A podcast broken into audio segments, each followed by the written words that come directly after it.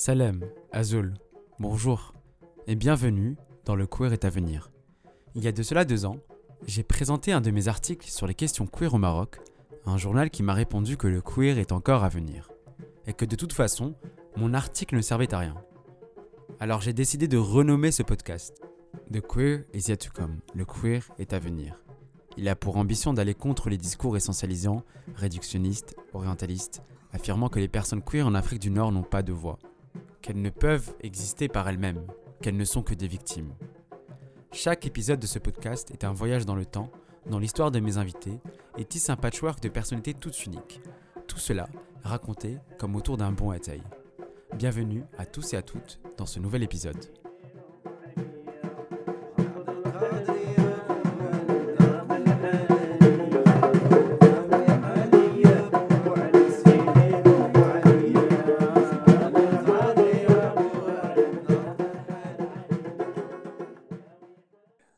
Je suis Abdullah Taya, euh, je suis marocain, je suis né à Rabat, mais je considère que toute ma vie, tout ce que je suis, jusqu'à présent, vient de la ville de Salé et du quartier de Haï Salam. Je vis à Paris depuis 22 ans et aujourd'hui, je me demande comment j'ai fait pour survivre 22 ans à Paris. J'ai publié plusieurs livres, j'ai fait des films et ça m'a pris tout ce temps-là pour réaliser ces choses. Et je crois que dans la foulée, j'ai oublié de vivre plein d'autres choses.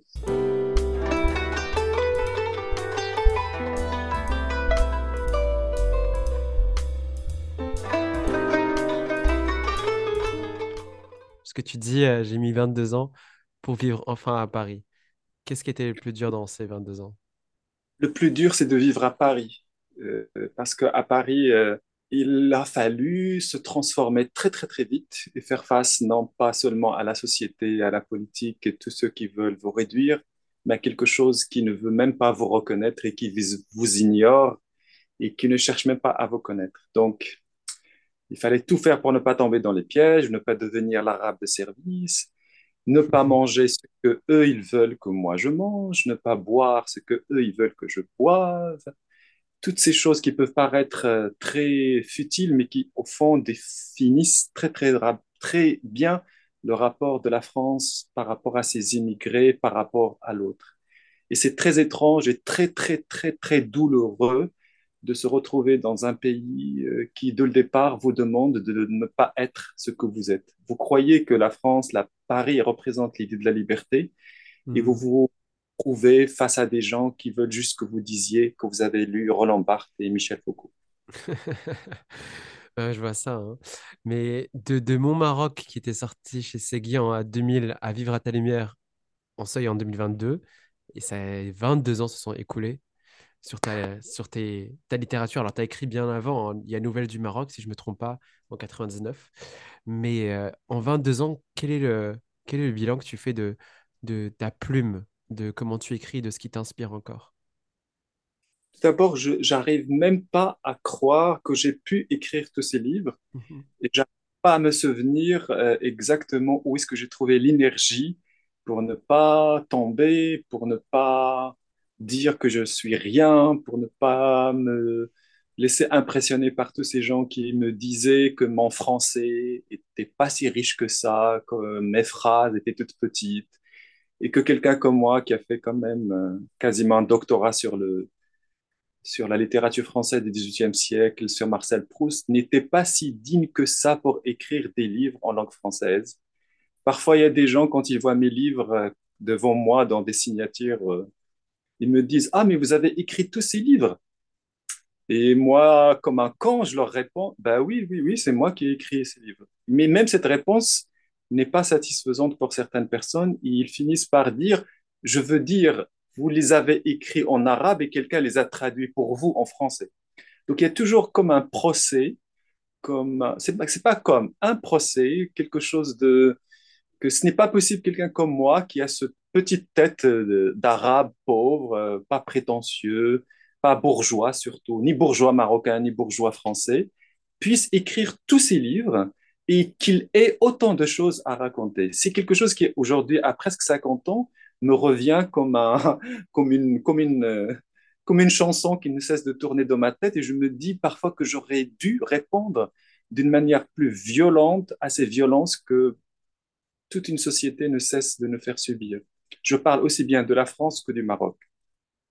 Le soupçon euh, d'imposture, en fait, de toujours demander, de vérifier s'il n'y a pas quelqu'un derrière la plume de quelqu'un qui dont on n'a pas l'habitude forcément de voir écrire, que ce soit toi dans le cas, ou bien même Hicham Tahir, à son premier livre, il y avait des critiques euh, qui disaient euh, oui, euh, c'est peut-être pas lui qui l'a écrit parce que quand il s'exprime, ce n'est pas l'équivalent de ce qu'il écrit. Mais comment on vit ça encore maintenant sur bah, tu viens de sortir Vivre ta lumière, est-ce que tu as encore ce genre de réflexion ou est-ce que c'est ça devient épisodique? Est-ce que les gens ont compris avec le temps? Bon, tout d'abord, ceux qui le comprennent ou ceux qui ne comprennent pas, ça, ça leur revient à eux. Ce ne sont pas mon, mes problèmes moi. Ce n'est pas mon problème à moi. En revanche, les réactions déclarées, les critiques, non pas littéraires, mais des critiques de ma personne, de ce que un pauvre Marocain comme moi est censé faire ou pas, euh, et, je vois même parfois des gens qui disent Oh là là, mais quand même, le parcours d'Abdel Attaya, mais quand même. Et moi, je suis censé quoi Leur baiser les pieds et les mains pour qu'ils reconnaissent enfin le parcours que j'ai, comme si ces gens-là avaient fait je ne sais pas quoi pour moi pour que je puisse écrire. C'est-à-dire que eux qui n'ont rien écrit, qui n'ont rien fait de leur vie, ce sont eux qui estiment être les bons juges, les bons maîtres, les bons professeurs pour reconnaître ma littérature à moi, ma façon à moi d'écrire. Ce sont eux qui décident si c'est bien ou pas. Aujourd'hui, je me dis, par exemple, quand je suis arrivé en France, il y avait quelqu'un, j'étais allé dans une soirée, ça devait être en 99, avec une fille qui venait du lycée français de Rabat, Descartes. Il y avait que des gens qui venaient de Descartes, de Rabat, qui étaient tous là à, Paris. On avait l'impression qu'être en France, c'était pareil pour eux. C'est comme s'ils étaient en banlieue de Rabat. C'était la même chose. Et tout d'un coup, je me mets à parler. Et comme ils avaient bien vu que je n'avais pas la même tête qu'eux, et quelqu'un m'a dit Ouais, là, là, mais tu parles bien français, toi. Aujourd'hui, quand ce souvenir me revient, je me, je me dis J'aurais dû faire ce que j'ai appris à faire à Salé, c'est-à-dire lui donner un coup de poing dans la gueule, lui vomir, vomir la violence qu'il a, qu'il a, qu'il a, qu'il m'a jetée, essayer de mettre le feu en lui plutôt que de, plutôt que de m'écraser. Je pense que malheureusement, euh, il y a quelque chose dans notre éducation, aussi bien au Maroc, que, qui nous pousse à trop à nous soumettre face à ceux qui croient avoir le pouvoir. Je parle aussi bien de celui qui a une maison de trois étages alors que vous, vivez juste une maison avec un rez-de-chaussée, que celui qui croit parce qu'il a fait des études à la Sorbonne que c'est lui qui doit définir ce que vous devez écrire sur le Maroc et sur votre famille et sur l'histoire du Maroc, que de ceux gens en France qui ne savent absolument rien, rien, rien, rien sur l'histoire du Maroc, sur les gens marocains, sur votre mère, sur vos sœurs, sur les combats, et qui veulent que vous disiez ce que eux, ils pensent de vous il y a un temps fou qu'on passe juste pour essayer de convaincre ces gens qu'on est aussi digne qu'eux. Et aujourd'hui, tout ça me donne envie, mais pas seulement de vomir, mais ça me, ça me donne encore envie de faire recours à cette stratégie qui m'a sauvé la vie je ne sais combien de fois. Fermer les portes, fermer les fenêtres, mettre la clé, tourner la clé et jeter la clé non pas dans l'océan Atlantique, mais dans l'océan Pacifique, parce qu'il il ne suffit pas, il ne suffit pas de, parfois d'expliquer à l'autre, et quand on voit que cet autre ne cherche même pas à vous entendre, parfois, la meilleure solution, c'est de fermer les portes, se, se durcir, s'endurcir, faire que votre cœur ne soit pas attendri par ces gens qui vous voient petit, petit, petit, petit. Euh, sincèrement, je ne sais même pas, j'ai 49 ans, je ne sais pas où est-ce que j'ai trouvé moi cette énergie euh, pour euh, ne pas mourir quand j'étais petit au Maroc, parce que j'ai survécu tout seul comme PD, comme petit garçon violé par tout le quartier. Je ne sais pas comment j'ai fait. Aujourd'hui, je m'étonne comment font des gens comme moi, encore au Maroc, au vu, au sud de tout le pays, de tout le quartier, de toute la famille et personne qui nous, nous, aide, personne qui nous, nous tend la main. Et c'est à nous de les, de les rassurer, eux, alors que ce sont nous qui sommes violés, tués, écrasés, annihilés. Et donc, je ne sais pas où est-ce que j'ai trouvé d'abord cette énergie pour survivre, et je ne sais pas encore où est-ce que j'ai trouvé cette énergie en 98, 99 pour ne pas laisser mm. être dans un petit box que la France voulait bien me donner. Et surtout, il y a, il y a en 2009, on, va découvrir les lettres à un jeune Marocain et tu écris Mourir et renaître chaque jour, prendre l'impossible avec tes deux mains, remodèle-le et crée ton monde, que l'impossible devienne l'outil et l'arme du combat, que l'impossible devienne ton ami, ton confident, ton compagnon, ton capital, ton identité, que l'impossible devienne ta clé, ta lumière.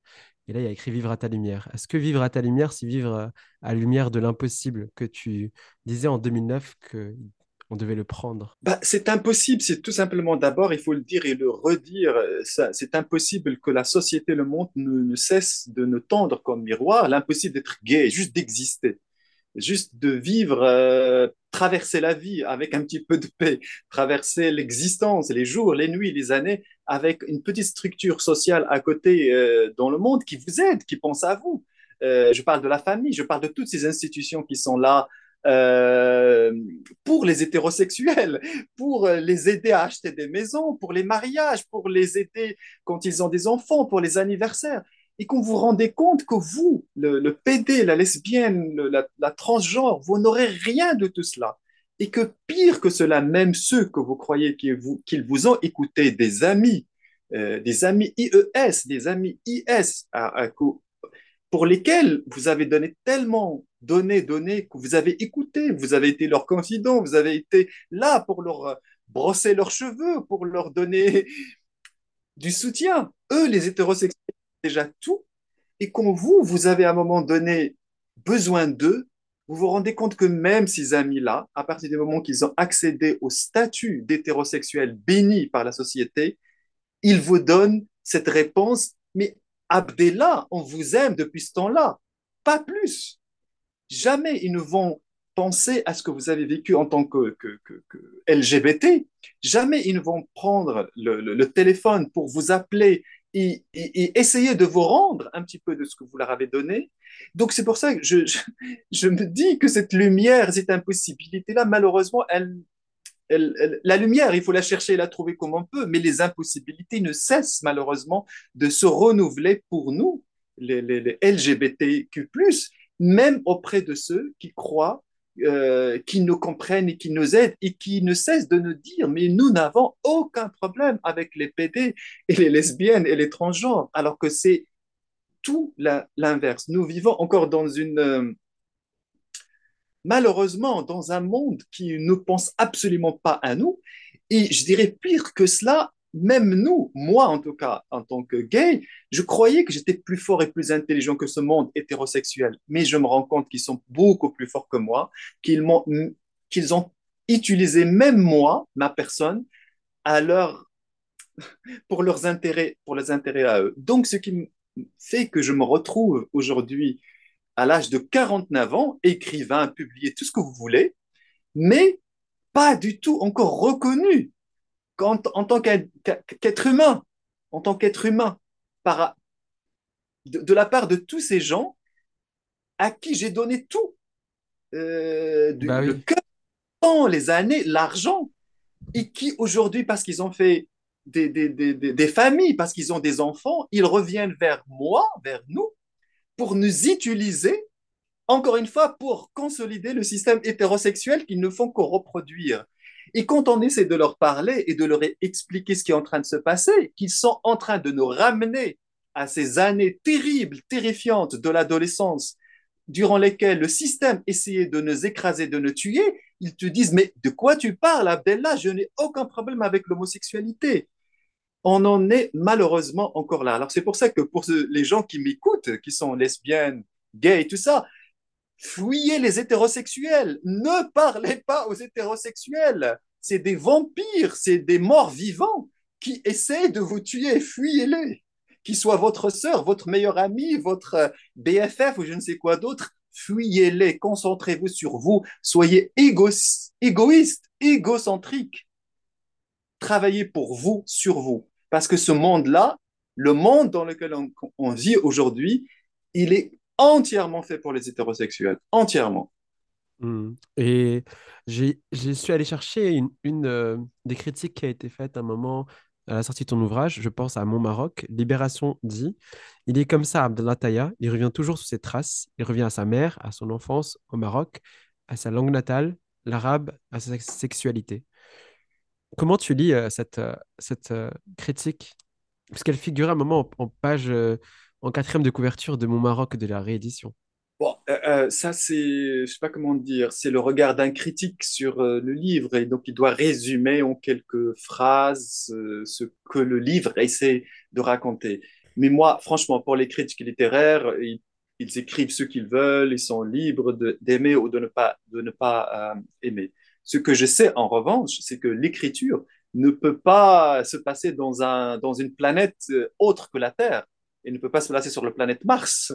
Je ne connais pas la planète Mars. Elle ne peut pas se passer à Moscou. Je ne connais pas Moscou. Ça, pour moi, la littérature se passe dans un monde dans lequel j'ai tout appris. La vie, la violence, l'amour, le sexe, les disputes, genoun, euh, le, le, les gens qui boivent, les gens qui sont rejetés par le pouvoir marocain, Rabat qui nous écrase, les bourgeois, dès que je, prends le bus pour aller à Rabat, qui me regardent, qui me disent par leurs yeux, mais retourne à Salé, qu'est-ce que tu fais à Rabat?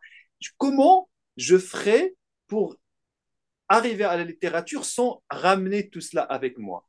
Totalement. Il est très important quand, quand on écrit d'être vrai avec le monde, ne pas essayer d'impressionner le monde avec nos idées sur le monde ou bien notre écriture tellement sophistiquée que les gens vont tomber dans, je sais pas moi, vont, vont, s'évanouir tellement notre phrase sont belles et extraordinaires. Non, non, tout ça c'est tout ça c'est de, je sais pas moi, du maquillage. La littérature n'est pas du maquillage. La littérature c'est du son, c'est de, c'est de la sueur, c'est la peau sale. C'est comme quand vous allez, vous vous lavez pas pendant deux semaines et que tout d'un coup vous allez au hammam.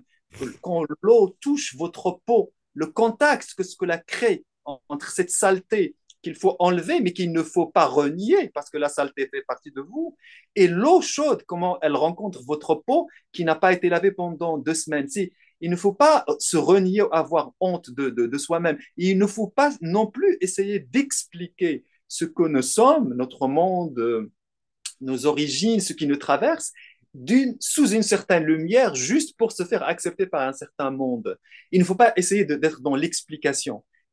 Quand on écrit, et euh, on ne peut pas s'éloigner de ce que le monde fait de vous, comment il, comment il est en vous. Et on ne peut pas se contenter seul, seulement d'une voix qui est en vous.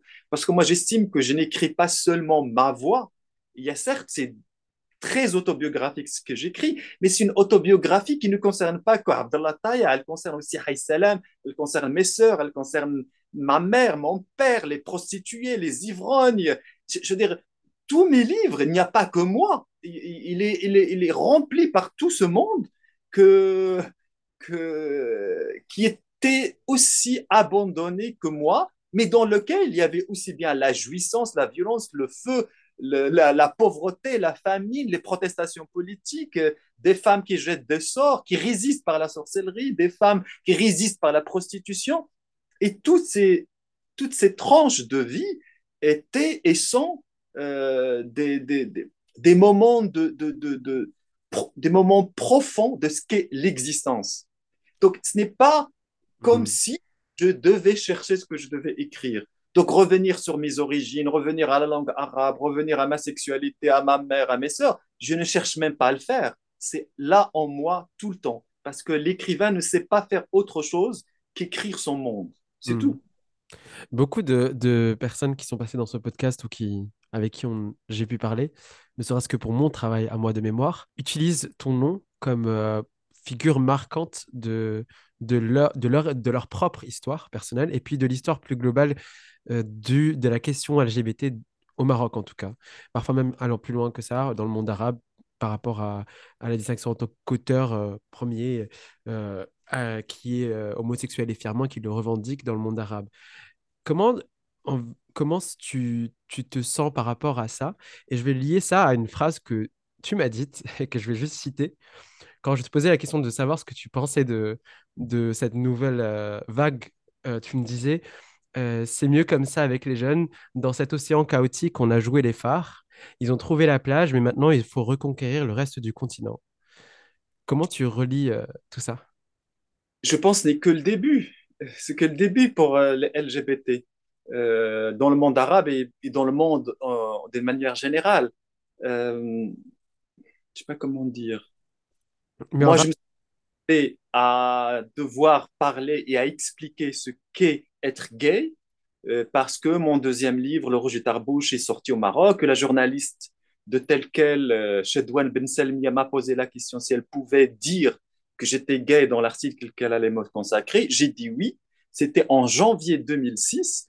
Et depuis cette date-là, je n'ai pas cessé de, de, d'expliquer, de parler de ce que c'est être homosexuel. Et j'ai essayé de le faire avec la plus grande dignité possible, en essayant de, de prendre en conscience à quel point ils ne veulent pas nous entendre.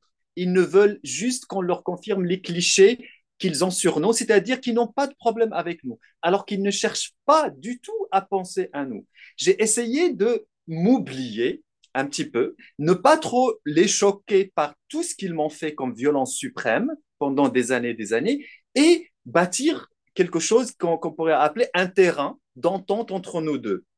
Pendant toutes ces années-là, je n'ai fait rien que cela. Jusqu'à présent, je n'ai pas encore écrit ce livre où je, que je dois un jour écrire, où je raconte tout, tout ce qu'ils m'ont fait quand même.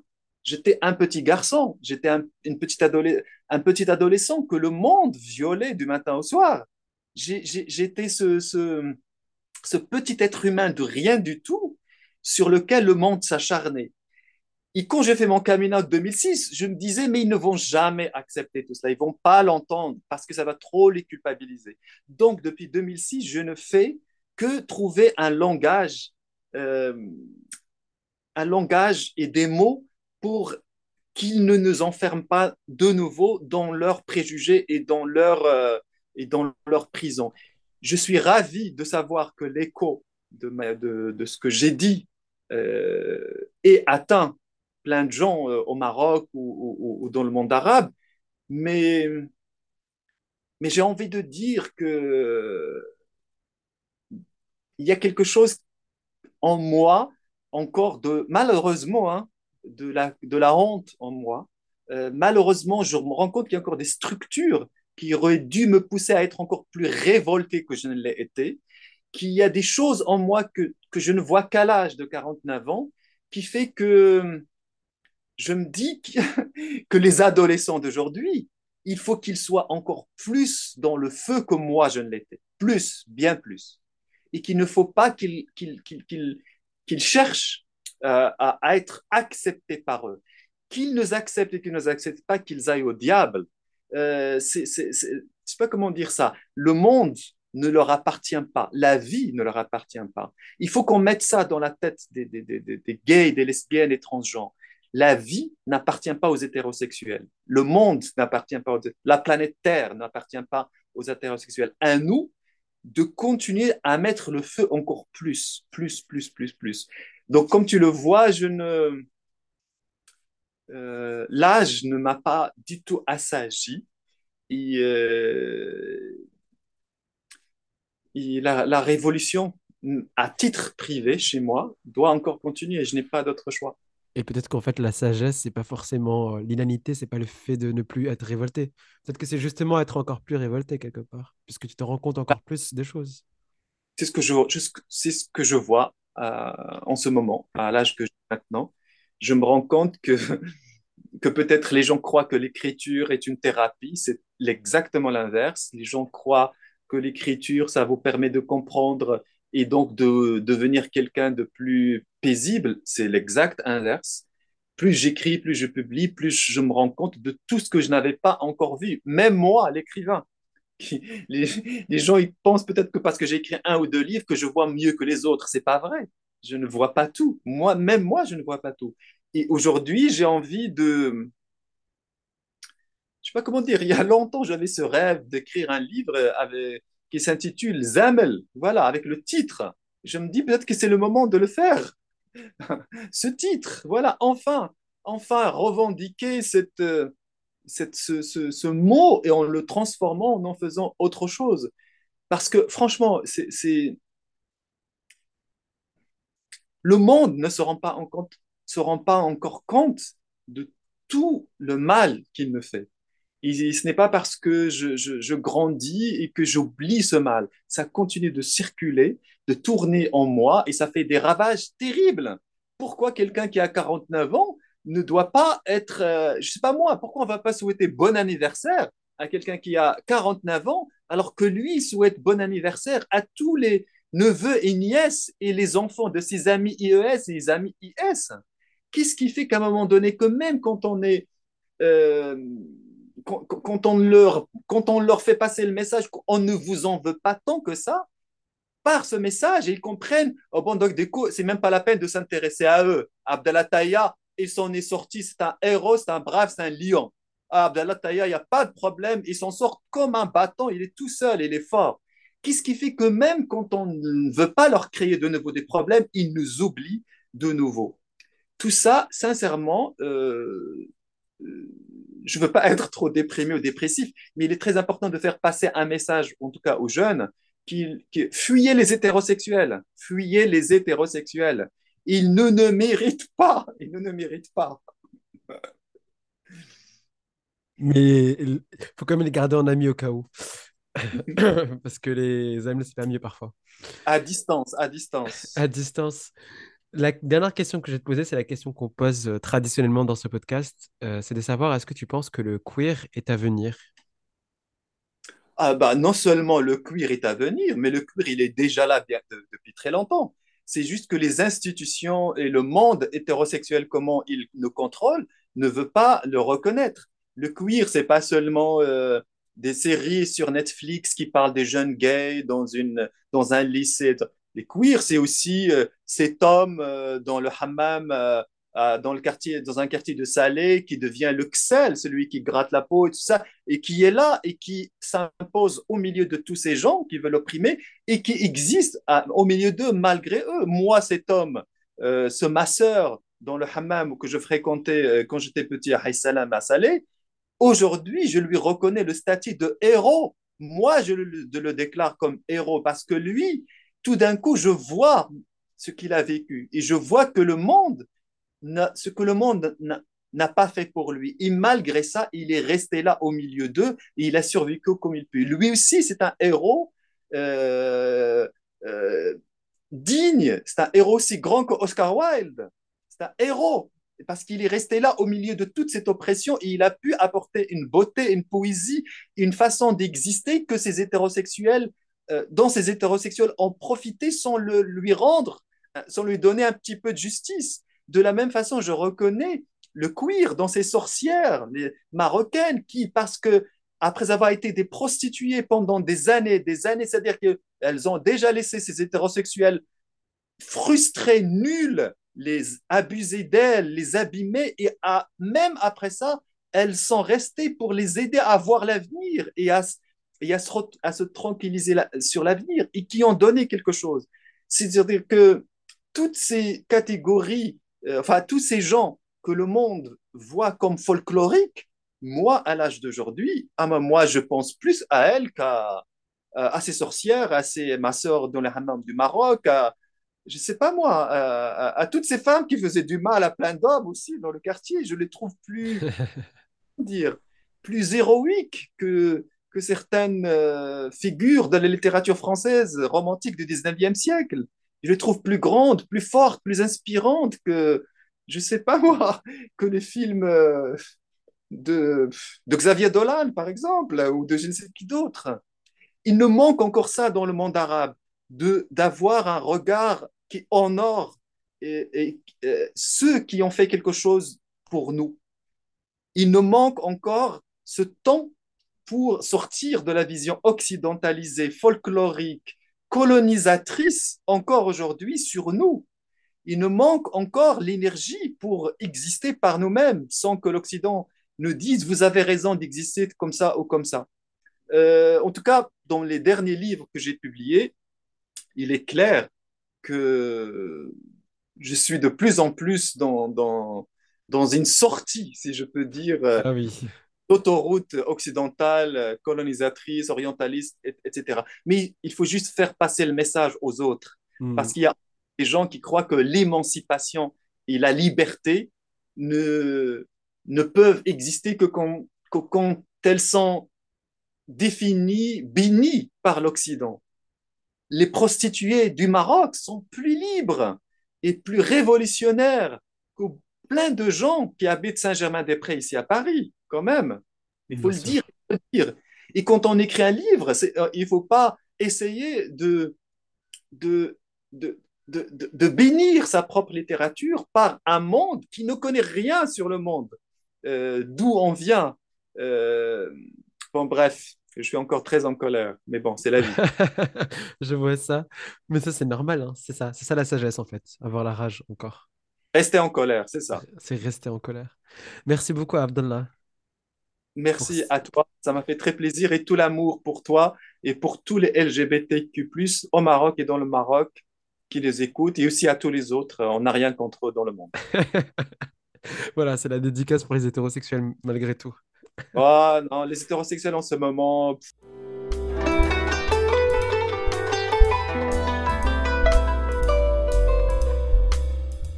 Et eh bien c'est tout pour cet épisode. Si ce podcast vous a plu, n'hésitez pas à le mentionner dans vos travaux et à ajouter des éléments biographiques sur le Wikipédia de nos invités à partir de cet épisode, ou bien à référencer les citations qui vous ont plu. Et quant à moi, je vous retrouve dans un nouvel épisode bientôt. Ma salama